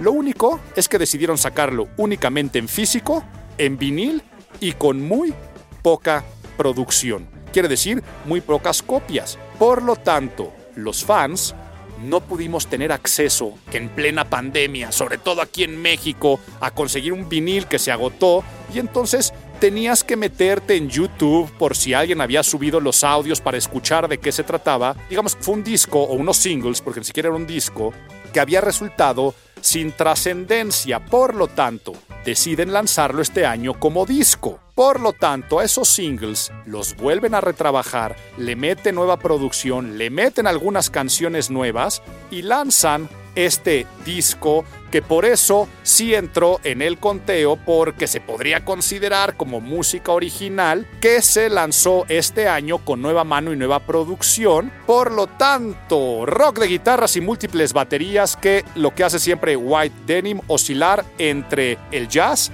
el rock matemático, el rock fusión, la psicodelia, el funk, un álbum que como todos los de White Denim son totalmente impredecibles. Yo digo que es música hecha por melómanos para melómanos, o sea, te tienen que gustar mucho los rompimientos, los cambios, los arreglos, los detalles y muchos hooks que se te hacen difícil de recordar, pero cuando vuelves a escuchar la canción es, ah, mira, aquí es donde entró este hook. Y vean el sinsentido. Un hook tiene como objetivo que recuerdes la canción, que te enganche la canción, por eso se llama hook, por eso se llaman ganchos, por eso se llaman anzuelos. Y entonces aquí son unos hooks bien particulares y bien curiosos que se convierten en una experiencia sensorial que qué bueno que decidieron relanzarlo. ¿Por qué? Porque se relanza en streaming en todas las plataformas y con una distribución tradicional. Por eso es que lo pongo en el conteo y además porque si no hubiera quedado en el olvido. La canción con la que abrimos y estuvimos escuchando se llama Hired Hands, Manos Contratadas. Les voy a dejar también Bounce Back y vamos a cerrar con una bien particular con la producción que le hacen para la voz y los cambios que se llama Crystal Bullet. Abriendo nuestro top 5, el Relaxed de White Denim.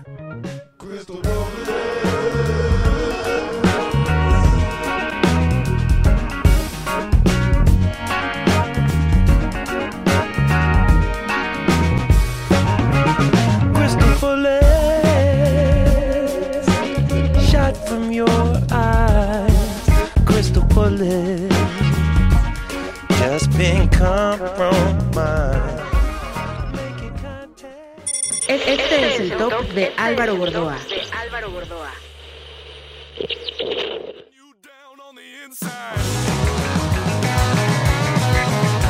When the call you comes and closes my eyes, and we can die by the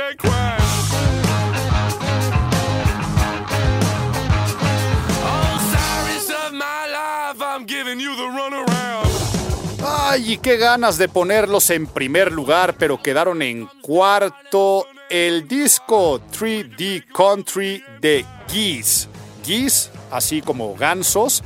El 3D Country, el segundo disco de que los que son seguidores de este conteo se acordarán que hace, no recuerdo si fue dos años o fue tres años, lo dejé en segundo o tercer lugar de una banda que debutó les dije en ese entonces que eran unos chavitos que me recordaban a todo el movimiento neoyorquino, que era como si fueran los nuevos Strokes o un Television o cualquiera que estuvo en el CBGB, que me recordaban a eso. Y fue un discazo.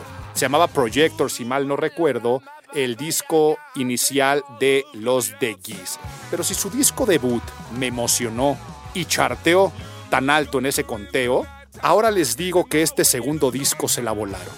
Es mi esperanza del futuro del rock, porque siguen teniendo creo que 18, 19 años y me emocionan ahora al doble, pues sin dejar ese post-punk, o sea, si era del CBGB esto a la parte del post-punk, ahora suenan mucho más brillantes. Y brillantes no me refiero a este virtuosismo, sino de bright. Suenan más luminosos. Me recuerdan a jam bands. Hace un rato yo hablaba de Fish o de los Grateful Dead, pero también me suenan mucho a estas nuevas bandas, eh, bueno, nuevas, eh, ya llevan un ratote, como My Morning Jacket.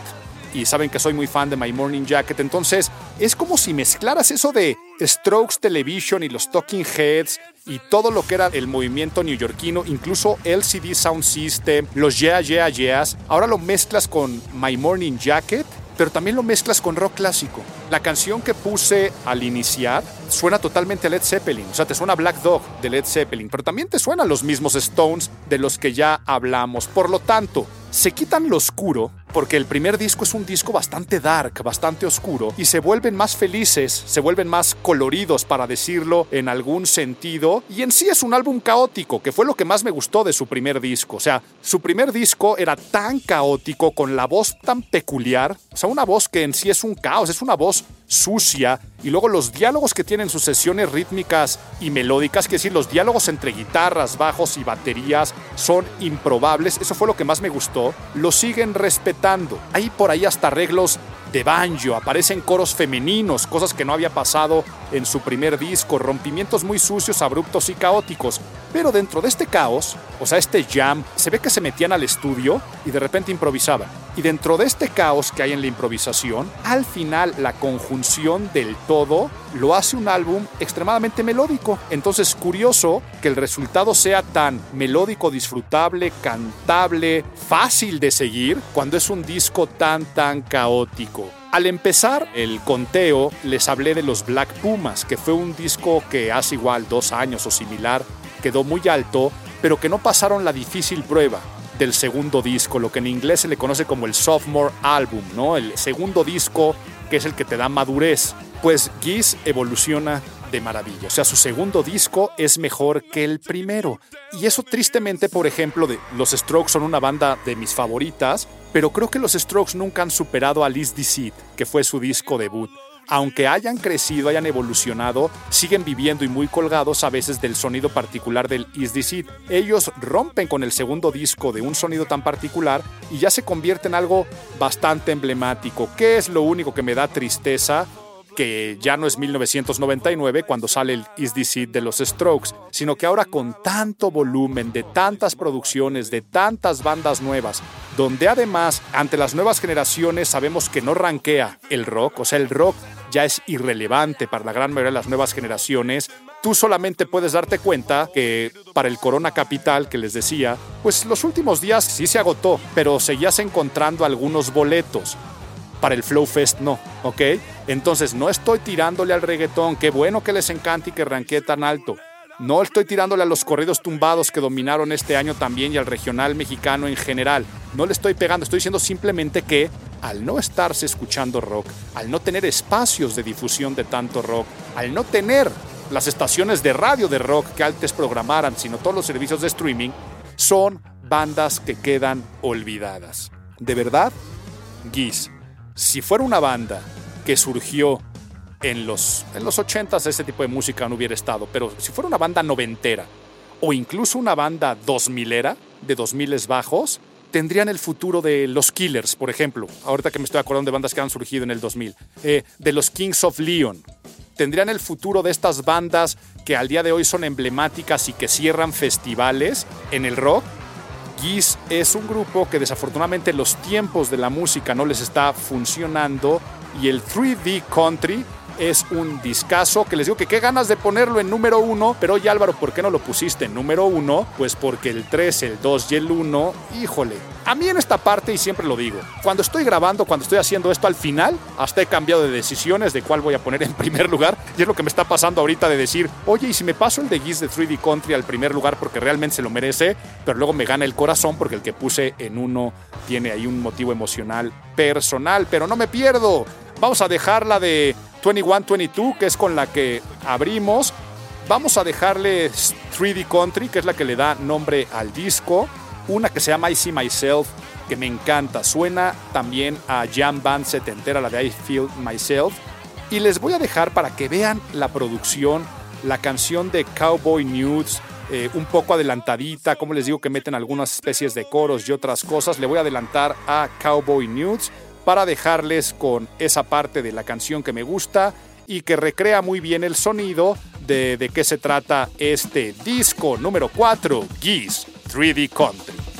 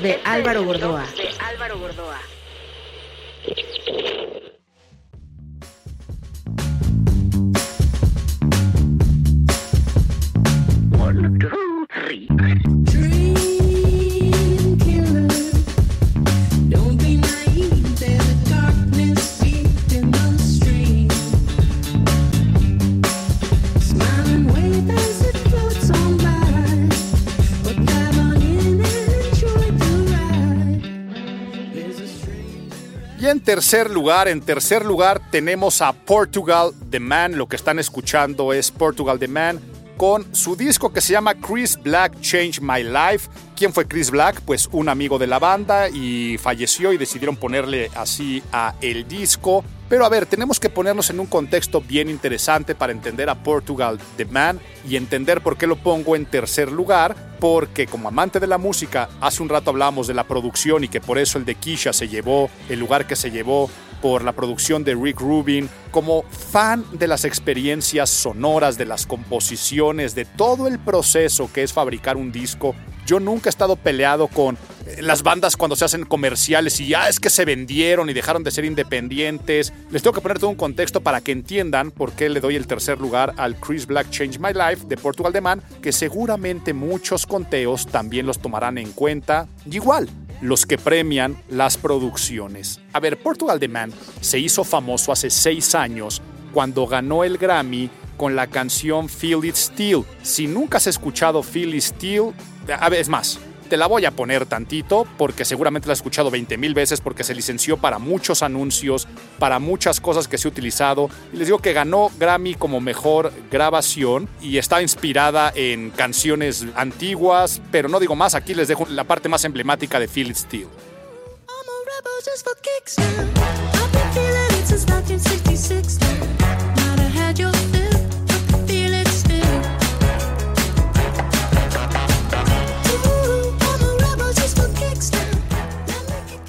¿Ok?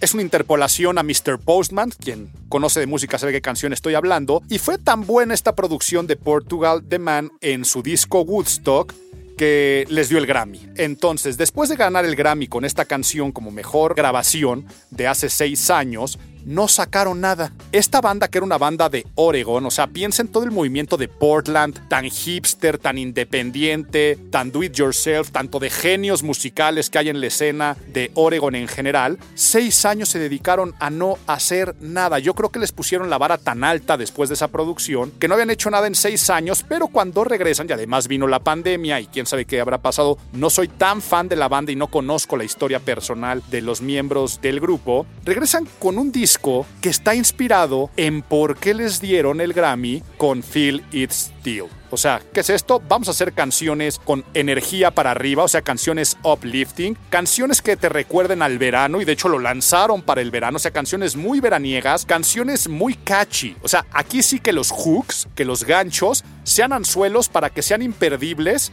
para la industria de la publicidad. De hecho, una de las canciones que les voy a dejar aquí, que se llama Domi, pues ya este año es la canción que está utilizando Taco Bell en sus anuncios, porque saben perfectamente hacer estas pequeñas partes de canciones que sean extremadamente pegadizas. Por supuesto es un disco que yo digo lo pensaron también para TikTok.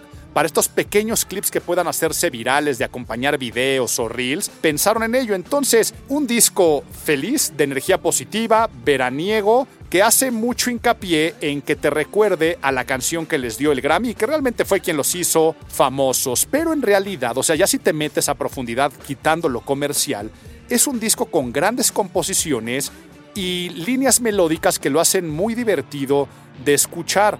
Son canciones que son tan fáciles a veces en su composición que las hacen complejas y otras todo lo contrario, muy complejas pero terminan siendo muy digerible.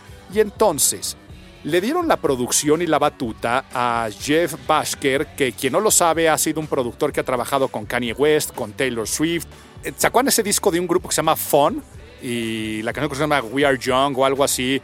A ver, ¿qué otra canción se me ocurre de él? Uptown Funk. Si bien la, si bien la producción es más de Mark Ronson, la de Uptown Funk de Bruno Mars, em, este productor ha estado ahí metido. Entonces, la selección del productor fue algo muy importante. Pero si tú te metes a ver los créditos, o sea, nada más métanse a Wikipedia, a ver los créditos de cuánta gente interviene ayudándole a Jeff Basker al hacer la producción. Entonces hay coproductores en cada canción. Luego, los músicos de estudio invitados. Hay una cantidad de músicos de estudios. Es un disco que les tuvo que haber salido en un dineral producir. O sea, la disquera le apostó a que si ganamos el Grammy vamos a echarle todo. Y hay artistas invitados que van desde Unknown Mortal Orchestra, pero hasta Natalia Lafourcade aparece como invitada en el disco. Entonces echan la casa por la ventana con músicos de estudio y el resultado, pues finalmente es una joya que no tiene pierde. Un disco fresco, divertido, melódico, es un disco totalmente popero, es pop, pero con mucho, muchísimo trabajo detrás que no pasa desapercibido en este conteo. Y la canción que estuvimos escuchando que dejamos de inicio se llama Grim Generation. A ver, vamos a dejar, a ver, por estar Natalia Lafourcade y aparecer Natalia, además es una gran canción, les voy a dejar la de Thunderdome, el domo del trueno, que ahí aparece Natalia Lafourcade.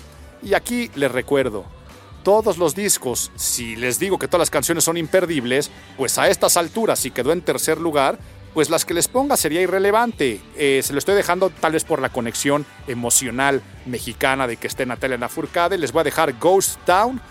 Y por supuesto voy a cerrar con Domi, que es la que les dije del anuncio de Taco Bell, que fue el single. Pero también quiero dejarles Plastic Island.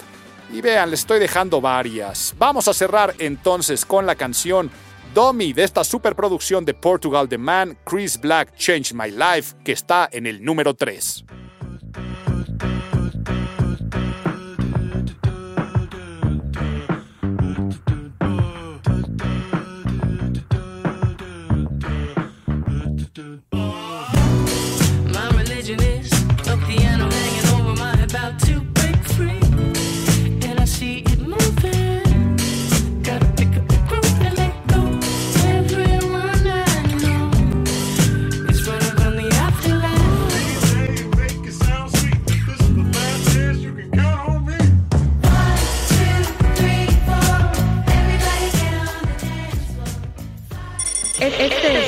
De Álvaro Gordoa.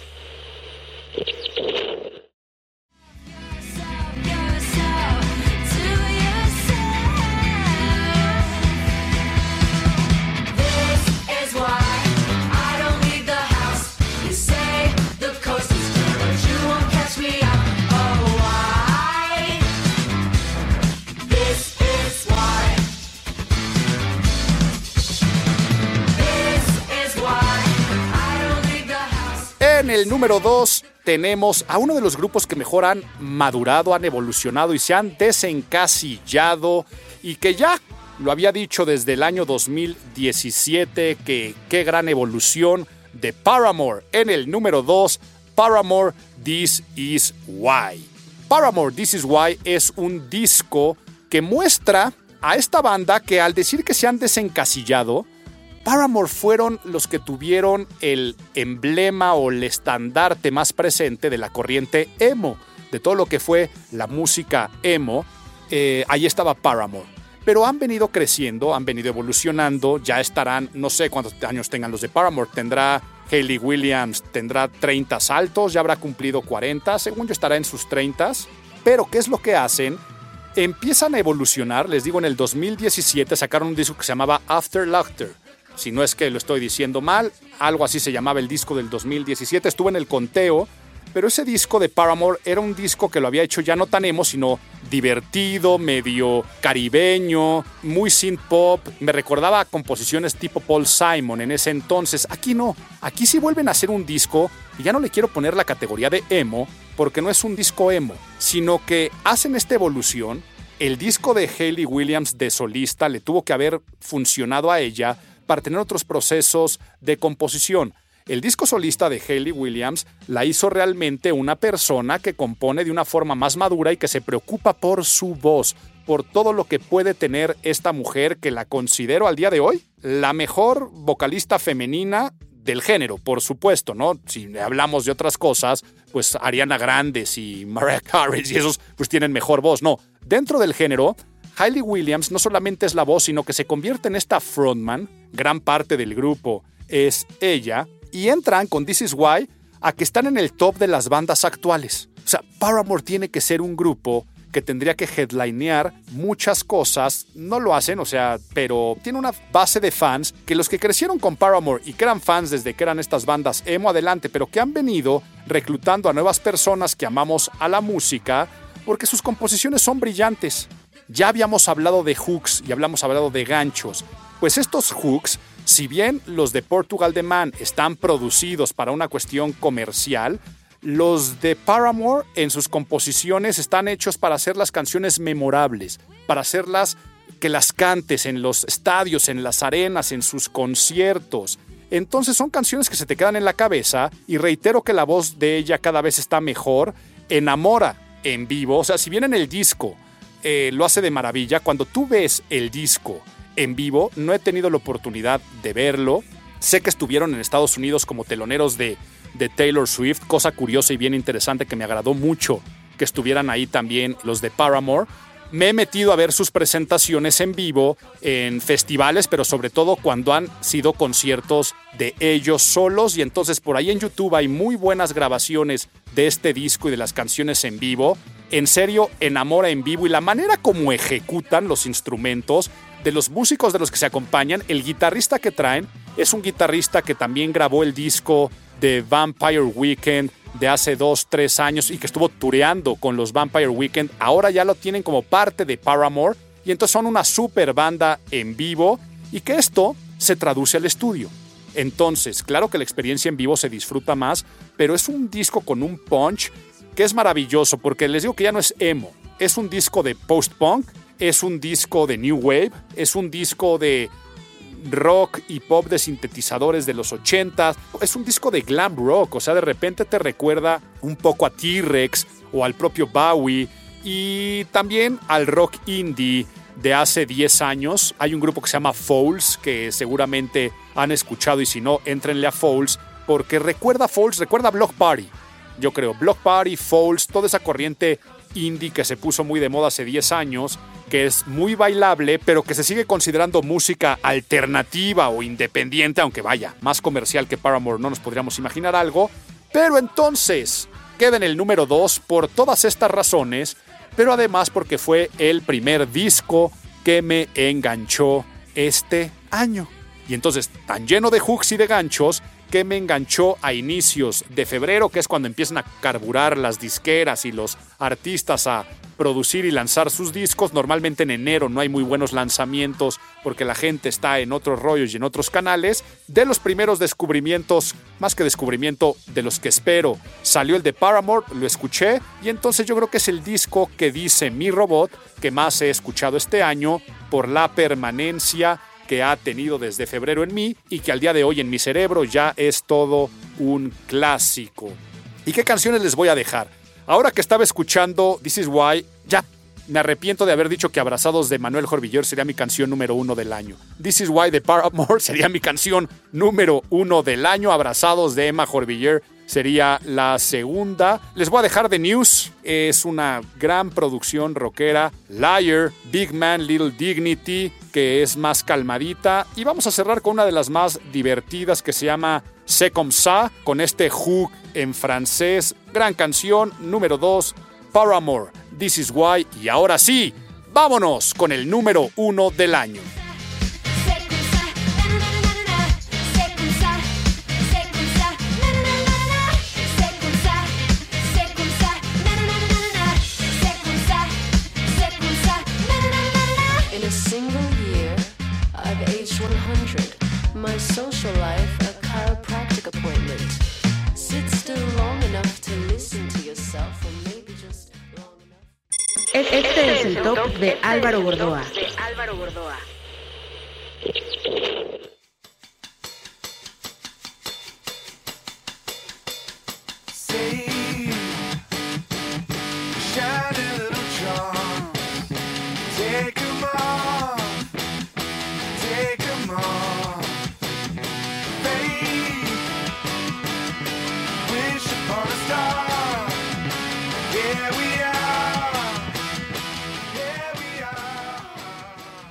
Y sí, Álvaro te ganó el corazón, pero ¿qué hacemos? Para eso disfrutamos la música, por lo que nos hace sentir cuando tienes bandas favoritas y además sacan grandes productos y además la historia que hay detrás, no había forma que cuando yo escuchara este disco no me emocionara, pero de positivo y de negativo.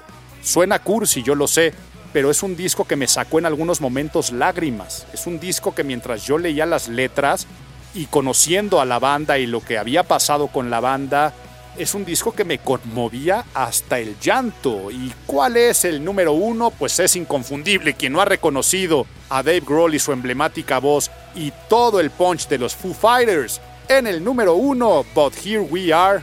Aquí andamos, aquí estamos de los Foo Fighters. Nosotros seguimos aquí, nosotros seguimos con vida, porque después de la tragedia, los Foo regresan con un disco de redención. Es un disco de sanación.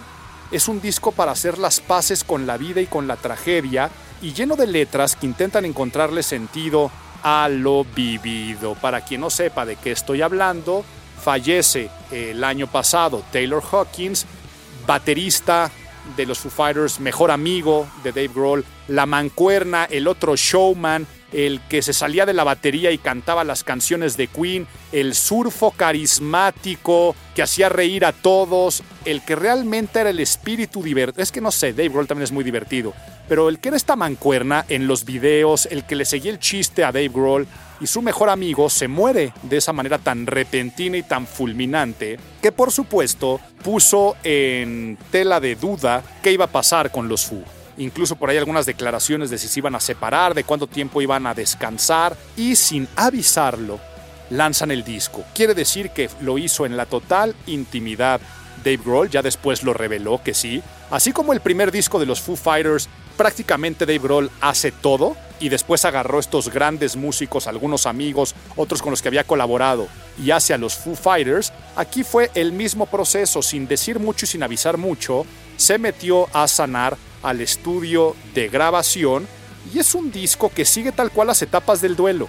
O sea, sabemos que las etapas del duelo pasan por la negación, pasan por la ira, la negociación, la depresión, finalmente la aceptación. Y el disco está armado de esa forma. O sea, el disco abre con esta canción que se llama Rescued, solamente quiero ser rescatado y repite constantemente como un mantra. ¿Estás viendo lo que estamos viviendo? ¿Esto está pasando realmente? ¿This is happening now? ¿Esto está pasando? ¿Es una realidad? O sea, quiere decir que está en la etapa de la negación con la canción que se llama Rescued.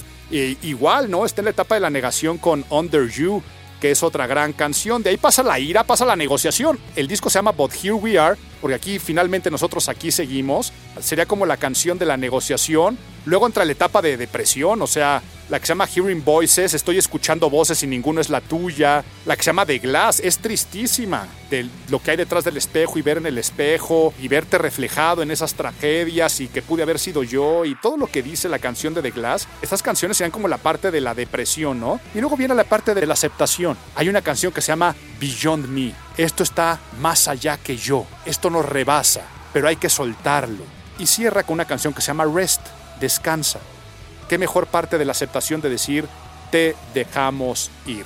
Y no solamente es el duelo de Taylor Hawkins, su mejor amigo, sino que Grohl también perdió a la mamá, que en su libro de Storyteller, incluso hay un libro hecho por la mamá de Dave Grohl, donde cuenta las anécdotas de haber sido mamá de un, de un rockero. Y es- también es otro gran libro que le recomiendo, porque no solamente es la mamá de Dave Grohl con, con su hijo, sino entrevista a la mamá de Dave Grohl a muchas otras mamás que han tenido hijos rockeros. O sea, entrevista a la mamá de Michael Stipe, de R.E.M., a la mamá de Geddy Lee, de Rush, pero me estoy perdiendo un poco porque era maestra la mamá de Dave Grohl y si se leen su biografía se van a dar cuenta cómo es la relación con su madre, ¿no? A quien le debe todo. Y también se murió. Y entonces hay una canción que se llama The Teacher, la maestra, que es una gran oda hacia su mamá. Ahora, todo esto es lo que hay detrás del disco. Entonces imagínense como fan, eh, cuando yo estaba, yo recuerdo que está en un, en un viaje y de repente me dice alguien en Instagram, ve, Taylor Hopkins, y que ves, empieza a ver que en serio se murió, en serio se murió. Para mí fue un shock de, de- de- de perder a alguien que admiras mucho, ¿no? Y de no creértela. Entonces, como fan, después de haber vivido eso, luego decir qué va a pasar con una de tus bandas favoritas, que te lancen un disco sin deberla ni temerla y le escuchas y ves todas las letras y lo que está pasando fue un momento emblemático para mi historia musical en general y por supuesto de este año. Ahora, musicalmente, el disco está plagado de sus lugares comunes, de sus clichés, y lo digo como algo bueno. Es un disco totalmente Foo. O sea, más Foo Fighters no puede ser este disco. Rock puro, de gritos melódicos. Yo así siempre digo que son los Foo Fighters. ¿Qué son? Gritos melódicos. O sea, esa forma como se desgarra la voz Dave Grohl y que compone con estas melodías emblemáticas.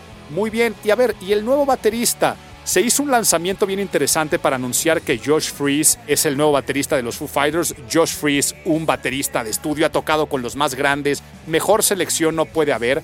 Claro que reemplazar y ponerse en los zapatos de Taylor Hopkins o llenar esos zapatos va a ser, bueno, ni siquiera usaba zapatos Taylor Hopkins, que todo el tiempo estaba descalzo, por lo tanto, ponerse en los pies y llenar los pies de Taylor Hawkins va a ser muy difícil, pero excelente la manera como lo, lo anunciaron.